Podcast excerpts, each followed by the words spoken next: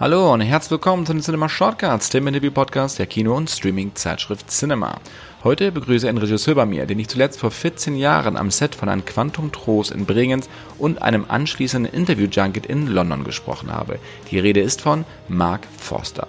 Mit Mark spreche ich in dieser Episode über seinen neuen Film, Ein Mann namens Otto mit Tom Hanks in der Hauptrolle als grantelnden Witwer, wie er die Arbeit an Bond rückblickend bewertet und warum er versucht, alle Genres filmisch kennenzulernen.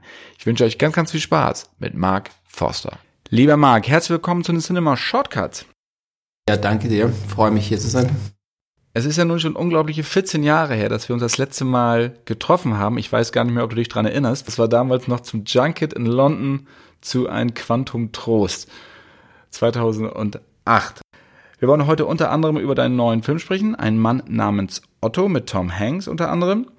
Und der Film ist das US-Remake des schwedischen Films Ein Mann namens Ove von Hannes Holm von 2015 und gleichzeitig auch eine Verfilmung des Romans von äh, Frederik Backmann. Ähm, wie geht man, erstmal so vorweg die Frage, wie geht man überhaupt ein US-Remake eines bestehenden Films an? Ja, also ich habe das Buch zuerst gelesen, die Novelle von Frederik Backmann und fand das Buch ganz toll und äh, habe dann realisiert, dass das schon einen Film gibt und habe dann den schwedischen Film angeschaut und fand den auch sehr gut, aber dachte, da, dass das Buch war so stark und die Geschichte so stark, dass man da eigentlich äh, ein, eine einen US, äh, eine US-Version machen sollte. Und es war, Entschuldigung, und es war ja so, dass als ich das, das Buch gelesen habe, also ich war wirklich sehr begeistert und dachte, der, der Charakter ist ja von dem Owe oder Otto, ist so universell. Das ist, hat mich so ein bisschen an Shakespeare erinnert, dass man äh, Hamlet in verschiedenen Sprachen, in verschiedenen Kulturen aufführen kann. Und ich glaube, das ist ähnlich hier, weil wir kennen ja alle einen, eigentlich einen Otto. Der, das ist ja ein Charakter, der uns allen nahe steht, ob, ob äh, durch Fam Fam in der Familie oder durch Freunde oder was auch immer. Und äh, und ich glaube, dass es auch diesen, also ich glaube, dass es wahrscheinlich noch mehr Verfilmungen geben wird äh, die auf diesem Buch äh, basieren werden, ob das jetzt in Korea ist oder in China ist oder oder sonst in anderen Ländern, weil es einfach ist eine Geschichte, die ist einfach, die geht uns ans Herzen und die ist, ist äh, auf der einen Seite hat sehr viel Humor und auf der anderen Seite hat auch sehr viel Drama und das ist so hat hat so beides und da, von dem her habe ich das Gefühl, dass es wahrscheinlich nicht die letzte Verfilmung sein wird. Es gibt ja immer viele Leute, die sagen, okay, aber den Film gibt's ja schon, warum wird er denn jetzt nochmal gemacht? Also für ein anderes Publikum, wenn, wie du gerade sagst, die Geschichte doch so universell ist. Ja, also ich, ich glaube, das also so eine Geschichte, die einen so ans Herzen geht, äh, fand, fand ich jetzt sehr wichtig, dass es, äh, also ich wollte es nochmal äh, jetzt diese Geschichte neu erzählen, weil man ein größeres Publikum erreicht. Und es ist ja interessant, dass die Novelle jetzt eigentlich nach der Epidemie, also der, nach der Pandemie, eigentlich äh, äh, ein größeres Publikum noch erreicht, weil es, weil es sicher eigentlich äh, noch viel relevanter ist als zuvor. Wie hast du dich versucht, vom Originalfilm zu unterscheiden oder hast du den überhaupt gesehen oder hast du ganz von dir aus neu angefangen mit dem Buch als, als Grundlage? Wir haben wirklich, also haben angefangen mit dem Buch als Grundlage, habe aber den Originalfilm auch gesehen, weil es war immer wichtig, was funktioniert, was funktioniert vielleicht weniger, was kann man verbessern. Und, äh, und äh, ich meine, wir, wir sind ein bisschen näher am, am Buch geblieben mit vielen von den von vielen von den Charakteren, obwohl wir das ja jetzt, also im, im Buch äh, und im, in dem schwedischen Film ist natürlich ist, ist jetzt sagen die Marisol-Charaktere, Marisol-Charakter, die die Mariana Trebino spielt, der, äh, das äh, ist im Originalfilm war es äh, sie ja Perserin, also von Iran. Und bei uns ist, haben wir das halt auf, für die USA ist es ist sie Mexikanerin. Aber schlussendlich ist es ein ähnlicher Charakter und äh, und äh, von, aber es, äh, von dem her gab es natürlich einige Änderungen, aber das, äh, wir haben uns schon sehr an das Buch angepasst. Was meinst du, was hat vielleicht, ohne den, den ersten Film kritisieren zu wollen, aber was hat für dich beim ersten Film nicht so funktioniert, wo du sagst, das, möchte ich hier noch ein bisschen anders herausarbeiten? Äh, es, also mir hat der erste Film sehr gefallen, aber es, äh, es, es ist ein andere, ich würde es nicht sagen, es ist nicht als Kritik jetzt, äh, äh, also dem, dem ersten Film in, in äh, das, ich möchte ihn nicht kritisieren, weil ich mag den Film sehr gerne. Aber zum Beispiel jetzt die Flashbacks, die sind bei uns viel kürzer als, als im, im, in, in der schwedischen Version. Die, die Flashbacks sind viel länger. Und für mich war, war das wichtig, eher mit Otto in, in der heutigen Zeit zu sein, als zu lange im Flashback zu sein, weil, weil dann ist, weil ich emotional, das mich, mich dann wieder zu lang, eigentlich fast zu lange dauert wieder, dass ich mich an, an die heutige Zeit anpassen kann. Und darum sind unsere Flashbacks ein bisschen kürzer und ich habe die versucht mit, mit Musik zu verbinden auch, dass es, dass es so, so, dass es, das, hin und her zwischen der Nostalgie und dem und dem und dem dem äh, aktuellen Moment von, von heute. Das ist äh, fast so ein bisschen äh, also dass man es weniger merkt, dass, du emotional mit mit dem Otto eigentlich mit dem älteren Otto eigentlich in der heutigen Zeit immer bist. Und ich habe, was mir auch sehr wichtig war, weil der in der schwedischen Version halt der, du hast äh, den, den Rolf, der die, die Hauptrolle spielt, dann hast du die, und dann hast du die, die jüngere Version von ihm. Und, äh, und der, da ist, der, der, die sehen schon sehr, sehr unterschiedlich aus. Und es war mir wichtig, dass er, dass jetzt da habe ich den Tom Hanks und dann habe ich den der Truman Hanks, dem sein Sohn, der ist ja gar kein Schauspieler, dachte ich, der sah aber sehr ähnlich aus wie der wie sein Vater in den 80er Jahren, also der Big und Splash gemacht hat. Dann habe ich gesagt, das wird mir sehr helfen, wenn du so eine jüngere Version hast, die nicht ganz, ganz, ganz verschieden ist oder anders ausschaut, weil das ist dann so ein bisschen more seamless. Wie hast du das vollbracht, das Kunststück, den zu überzeugen, dass er doch bitte schauspielern soll? Tom Hanks, muss man dazu sagen, ist ja nicht nur Hauptdarsteller, auch Produzent und seine Frau Rita Wilson ist ja auch Produzentin, hat ja auch noch einen Song beigesteuert, also fast ein Familienprojekt. Mhm. Ähm, hat da Tom Hanks irgendwie noch Einfluss genommen oder ist das alles dann auch auf deinen Mist gewachsen, dass du den Truman angesprochen hast? Ja, das ist eher, das ist eher auf meinem Mist gewachsen. Also die Rita und Tom haben gesagt, du, ich glaube, der wird das nicht machen und das ist, ist auch zu viel Pressure und so und, und so. Und dann habe ich gesagt, du lass mich mal mit, mit ihm einen Kaffee trinken. Dann haben wir, haben uns getroffen haben, und haben darüber diskutiert und ich habe das Gefühl gehabt, du schau, du, es, das ist ja alles, ne, ne, ne, du, du kannst das. Und ich habe das Gefühl, dass er, er so, seine Art und Weise, wie er war, das, das wird sich auch sehr gut in, in ein Otto einspielen und, und äh, er, und er, er ist sehr natürlich vor der Kamera und er ist ja aufgewachsen mit, also in, in diesem, in, äh, auf Filmsets und er hat selber eben äh, möchte Kameramann sein und äh, Cinematographer und hat, äh, hat auf viel Zeit auf Filmsets verbracht und von dem her habe ich das Gefühl gehabt, nein, das, das ist, äh, das ist, das funktioniert. Was war das Ausschlaggebende? Wie hast du ihn dann überzeugt? Es ist nur ein Film oder was hast du gesagt? Nein, ich habe ja gesagt, du, ich, ich werde dir dabei helfen mit meiner Regie und, äh, und dass du dich wohlfühlen wirst und, und äh, dass, dass, wir das, äh, dass wir das zusammen hinkriegen. Und äh, er sollte sich da keine Sorgen machen und äh, mir, mir das Vertrauen schenken. Und dann hat er gesagt, ja, okay, also er versuche das. Und äh, das fand ich muss ich sagen, jetzt hat, hat sicherlich viel Mut gekostet auf seiner Weise, weil sein Vater ist ja wirklich einer der besten Schauspieler, Schauspieler, die, die, die, die es heute gibt und die es je gab und, äh, und dass er da dann auch diesen Mut hatte, er sagt, okay, ich spiele den, die jüngere Version, Version meines Vaters, das, äh, aber ja, das hat geklappt. Und du hast gerade Tom Hanks angesprochen, du hast im Laufe deiner Karriere ja mit vielen hochkarätigen Schauspielern zusammengearbeitet, sowohl also wirklich Weltstars als auch wirklich Charakterstars. Tom Hanks ist beides. Gab es da für dich so einen Druck oder ist das eigentlich schon, wenn man am Anfang sich kennenlernt, dass dieser Druck dadurch schon rausgenommen wird, weil man einfach eine Beziehung zueinander aufbaut? Ja, wir haben eine Beziehung miteinander aufgebaut und wir haben ja das Drehbuch miteinander entwickelt. Und das war ja ungefähr vor vier Jahren, so Weihnachten. Und dann haben wir, und der David Magie, der die Adaption geschrieben hat, mit dem habe ich ja schon bei Finding Neverland äh, zusammengearbeitet. Und äh, wir haben dieses, das Drehbuch miteinander entwickelt und, und bei der Entwicklung kommt man sich dann doch schon sehr nahe. Das ist so anders, als ich, wenn ich jetzt nur gecastet hätte. Und äh, dann, als wir dann angefangen haben zu drehen, waren wir eigentlich, hatten wir schon einen sehr guten Dialog und eine sehr gute Basis. Das Thema Musik ist ein wesentlicher Bestandteil auch dieses Films. Aber es ist ja, korrigiere mich, wenn du das anders siehst, ja auch immer eine Gratwanderung. Einsatz von Musik bei so einem Film, der zum Teil lakonisch ist, aber auch melancholisch ist, tragisch ist, aber auch komisch ist. Weil wenn man zu viel Musik, dann überfrachtet man eventuell die Szenerie und sagt dem Publikum, was es zu fühlen hat. Macht man zu wenig, raubt man dem Ganzen eventuell die Intensität. Für den Score ist ja Thomas Newman verantwortlich, der ja auch mhm. schon Skyfall gemacht hat, 1917 unter anderem, also ewig lange Liste an großartigen Arbeiten. Ähm, wie hast du dich dieser Herausforderung zusammen mit ihm gestellt, um halt auch wirklich die richtige Mischung hinzubekommen, um einen guten Score für deinen Film zu komponieren? Ja, der Thomas Newman und ich haben gerade zuvor einen, Score, also einen Film zu Ende, äh, einen Film zusammengearbeitet, der hieß Whitebird, der kommt nächstes Jahr ins Kino. Und, äh, und äh, da habe ich ihm gesagt, du, ich würde gerne wieder mit dir arbeiten.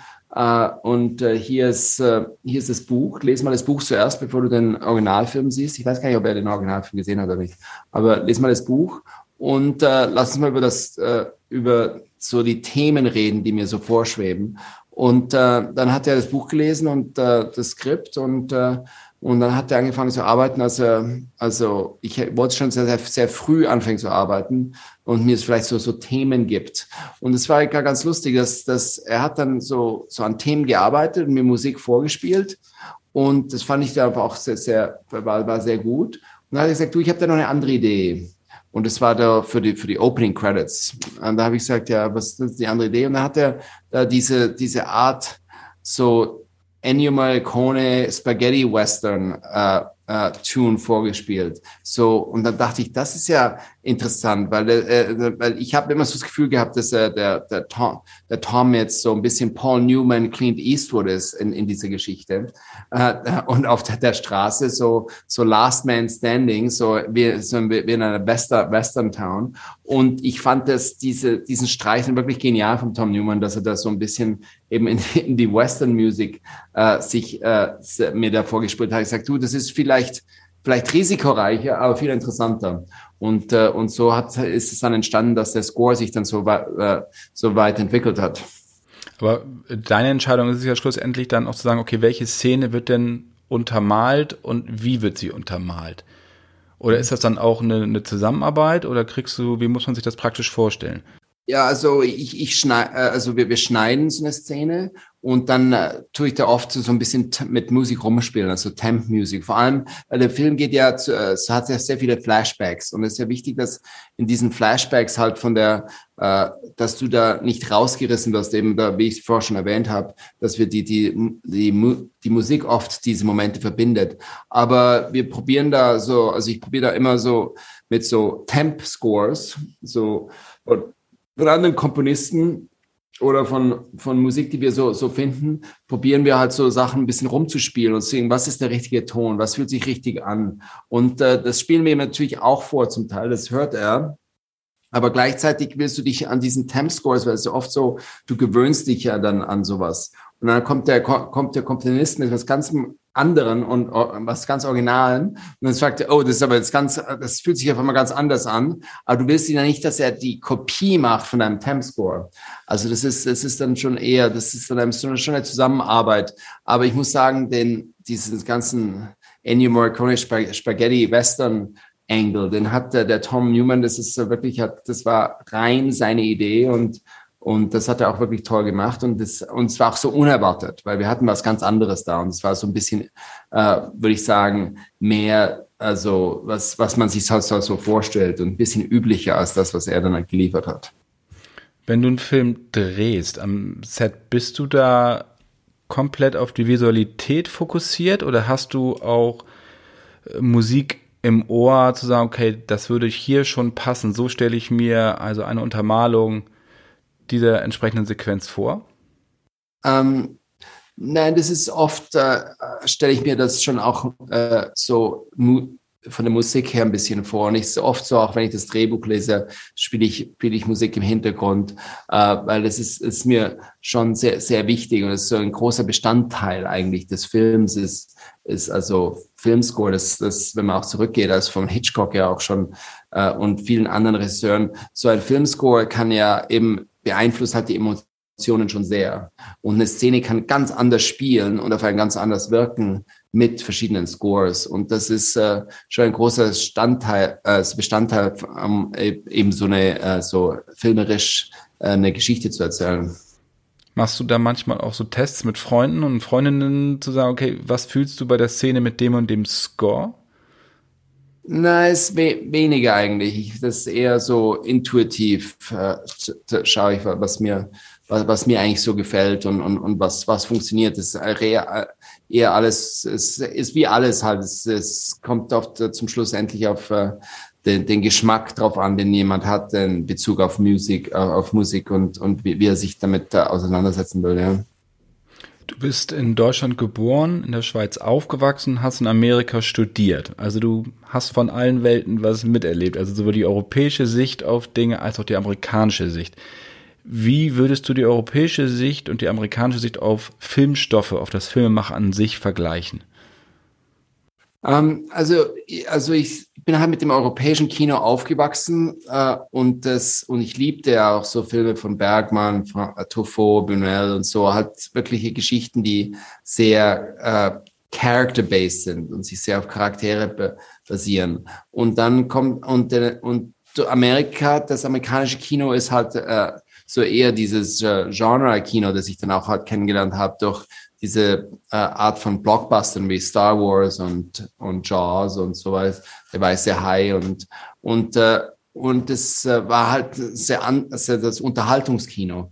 Aber ich muss sagen, ich liebe beides. Also ich liebe als, äh, als rein vom, vom, vom äh, also als Zuschauer schaue ich mir gerne das so diese großen Tentpole amerikanischen Filme an, aber auch auch schöne äh, Charakterfilme von, von Europa eben, so wie ein Man, A Man Called Ove, der, der schwedische Film, jetzt Man Called Otto. Und, äh, und äh, gleichzeitig auch jetzt wie hinter dir das, das Bild von 007. Also die ganzen Bond-Filme habe ich auch immer geliebt. Und, und von dem her ist es ist einfach für mich geht's eher, ich, äh, ich liebte immer Regisseure wie Billy Wilder oder äh, Howard Hawks oder so, dass die machen immer verschiedene Genres. Und das so habe ich mich auch immer gesehen als, als Filmregisseur, verschiedene Genres äh, zu erzählen, weil ich mich, ich eigentlich Filme einfach lieb habe und, und auch mich nicht wie, nicht immer, es muss immer so ein Risiko geben, dass du that the possibility to fail weil das ist ja, wenn, wenn ich jetzt so, zum Beispiel, ich, ich finde es toll, jetzt wie Hitchcock halt immer ähnliche Filme macht und so The Master of Thriller wird, aber von, von den, aber gleichzeitig für mich wäre das jetzt, würde es mich langweilig. Ich müsste immer was anderes machen, weil da immer eine neue Herausforderung also ich der, äh, also eine neue Herausforderung machen, äh, machen würde. Und, äh, und das, das, das interessiert mich eigentlich sehr. Vor allem jetzt, äh, ich habe ja noch nie ein Remake gemacht, sozusagen, aber es, es ist ja eben, es basiert auf dem Buch und dem Film und, und das ist jetzt eine neue Herausforderung. Und das ist jetzt, äh, also fand ich jetzt äh, ganz spannend, muss ich sagen. Du hast die verschiedenen Genres angesprochen und ähm, ich werde hier mal ein paar Sachen noch vorlesen für alle, die vielleicht mit deiner Arbeit noch gar nicht so vertraut sind da draußen, sondern aber die Filme alle kennen, aber nicht wissen, dass du sie gemacht hast. Weil das ist wirklich schon sehr beeindruckend. Also du hast Action gemacht, Quantum Trost hatte ich angesprochen, Machine Gun Preacher, du hast Horror-Action gemacht, World War Z. Dramen natürlich, wenn Träume fliegen lernen, Kite Runner, Drachenläufer, also Monsters Ball, nicht zu vergessen natürlich, Thriller wie Stay oder auch so Tragekomödien wie schräger als Fiktion, Stranger Than Fiction. Ähm, das ist schon also eine große Bandbreite. Bei welchem Genre bist du an deine Grenzen gestoßen? Weil du sagtest, Scheitern gehört auch dazu. Ich muss sagen, was, was sicher nicht einfach war, war ein Quantum Trost, weil das ist war, äh, normal ich sehr viel Zeit verbringe, um Drehbücher zu entwickeln. Und dann auf einmal, da war ich in einer Situation, wo äh, Casino Royale finde ich immer noch, also für mich der, der, der beste Daniel Craig Film, weil es einfach das beste, ich fand die beste Novelle von Ian Fleming und einfach die beste Geschichte. Und, und das, und äh, Quantum, äh, also Quantum of Solace war eigentlich so, eigentlich die, die Continuation aber da gab es kein Buch und, gab's kein, und da gab es noch einen Writer Strike und wir hatten halt sehr viele Probleme damit. Und das war wirklich eine Herausforderung. Und, und vor allem, ich kam danach von eigentlich Filmen, wo ich eben, so wie du jetzt erwähnt hast, Monster Sport, wenn die Träume fliegen lernen, Kite Runner, äh, schräger als Fiktion, die ganzen Filme, die eigentlich relativ kleiner, viel kleiner waren und die ich totale kreative Kontrolle hatte und auf einmal diesen riesen Blockbuster mache. Und äh, ich war ja also das und hatte kein solides Skript damals noch nicht. Und das war dann schon, schon nicht einfach, muss ich sagen, weil, und vor allem, glaube ich, wenn man aus diesem Genre kommt, wo ich denke, oh, Action ist, ist nicht so schwierig, aber Action ist wahnsinnig schwierig, weil du musst, jede Action-Szene muss eine Geschichte erzählen. Und das wirklich, da, das zu durchdenken, dass man äh, was macht, was noch nie gemacht worden ist, ist nicht so einfach wie man sich das vorstellt. Und von dem her war es, das war wirklich ein Challenge. Und ich war jetzt sehr froh, Barbara Broccoli und Michael Wilson sind super Produzenten und die haben dann, äh, die, die, die sind da einfach auch, auch da und die verstehen das Genre. Aber das war nicht einfach, muss ich sagen. Und, und ich habe da auch gelernt, ich meine, ich muss sagen, eben bei, bei World War Z hatten wir dann wirklich äh, zum Beispiel jetzt bei auch wieder so auf einem großen Scale äh, ein, ein viel solideres Drehbuch und und äh, und von dem und hat mehr Zeit an dem zu arbeiten und das das ist äh, und das ist schon das Wichtigste, weil wir hatten ja bei damals Quantum of Trust nur fünf Wochen zum Schneid, zum für den Schnitt und dann gleich und dann kommt der Film gleich raus. Da gibt's ja gar keinen keinen Moment zu reflektieren. Aber ich habe das Gefühl, jetzt durch die Jahre hinweg ist der ist der Film ist ja relativ gut gereift, habe ich das Gefühl äh, dass, dass, es, äh, dass ich halt so auf den Rückblick hin, dass ich da denke, ja, okay, das ist eigentlich gar nicht, nicht mehr so schlecht wie, also ich bin ja ganz zufrieden jetzt so auf, auf, auf dem, wenn ich das so zurückschaue. Wobei du, als ich damals in Bregenz war, beim Set, da warst du extrem entspannt und man hat es dir nicht angemerkt. Also so viel nur dazu. Und ich weiß ja auch, dass äh, der Craig hat das ja später auch gesagt, dass das die schlimmsten Dreharbeiten für ihn gewesen seien, nicht wegen dir, sondern eben wegen dieser Geschichte mit dem Streik der Drehbuchautoren, war kein Skript war. Ihr habt abends noch dran gearbeitet, Szenen geschrieben für den nächsten mhm. Tag. Ich meine, das muss man ja. bei einem äh, Projekt wie diesen auch erstmal schaffen und das hintereinander auch äh, dann sich auch abstimmen genau. Und du warst ja auch noch relativ mhm. jung, glaube ich 37 warst du damals. Ähm, das ist natürlich eine unglaubliche Herausforderung mhm. gewesen. Aber ich muss sagen, ich war damals glaube ich, einer der wenigen, der den Film auch von Anfang an immer mochte, weil ich da einfach Szenen drin gesehen habe, wie du gesagt hast, mhm. die nie, ich nie vorher gesehen habe. Also die auch so gedreht waren, wie ich sie noch nie gesehen ja. habe. Und ja. mir hat das sehr viel Spaß gemacht damals. Also ich, mu ich muss sagen, die Prägenszene ist ja eine meiner Lieblingsszenen im Film. Weil das ist wirklich auch. Das hast schon Arthouse-Kino im Blockbuster-Fach. Genau, und die Kulisse ist ja auch toll da, die, die damals, äh, die, die da stand. Und, äh, und ich fand die, die Szene, die ist mir echt, das fand finde ich so etwas vom Stärksten im Film drin, muss ich sagen. Da bin ich sehr happy mit der diese, Sequenz. Diese Verfolgungsjagd dann auch mit den Schusswechseln ja. teilweise nur und mit den Klängen genau. von von Tosca und genau, ja. sowas hat man damals noch nie gesehen. Ja. Das war mal was Neues, konnten ja. nicht alle was mit anfangen, aber der Film war ja trotzdem sehr erfolgreich. Du hast, ähm, ich habe vorhin gesagt, im Alter von 20 bist du in die USA gegangen zum Studieren. Ja, hast dort Film studiert mhm. in New York und hast auch schon Low-Budget-Filme gedreht und Dokus gedreht. Was hast du aus dieser Zeit mhm. mitgenommen oder gelernt, was für dich heute noch gilt? Ähm, es war halt was ich wirklich gelernt habe da in, an der Filmschule auch einfach ist dieses ist ist diese Kamera einfach zu nehmen und zu drehen. Und dass du einfach da eine so eine Freiheit hast und keine Angst hast, die dich zurückhält, weil äh, oft wenn äh, also ich hatte habe Freunde, die da ist es nie es, es muss immer perfekt sein, alles muss muss äh, die die Storyboarden alles. Und wenn es nicht perfekt ist, dann sind sie nicht zufrieden. Und damals New York hat mir dieses diese Freiheit gegeben einfach Nein, ist okay. Du kannst einfach, das Wichtigste ist einfach, dass du, dass du inszenierst, Szenen inszenierst, Kurzgeschichten inszenierst und einfach drehst. Und wenn, wenn der, wenn der Kurzfilm dann auch, wenn du scheiterst, ist okay. Machst halt den nächsten.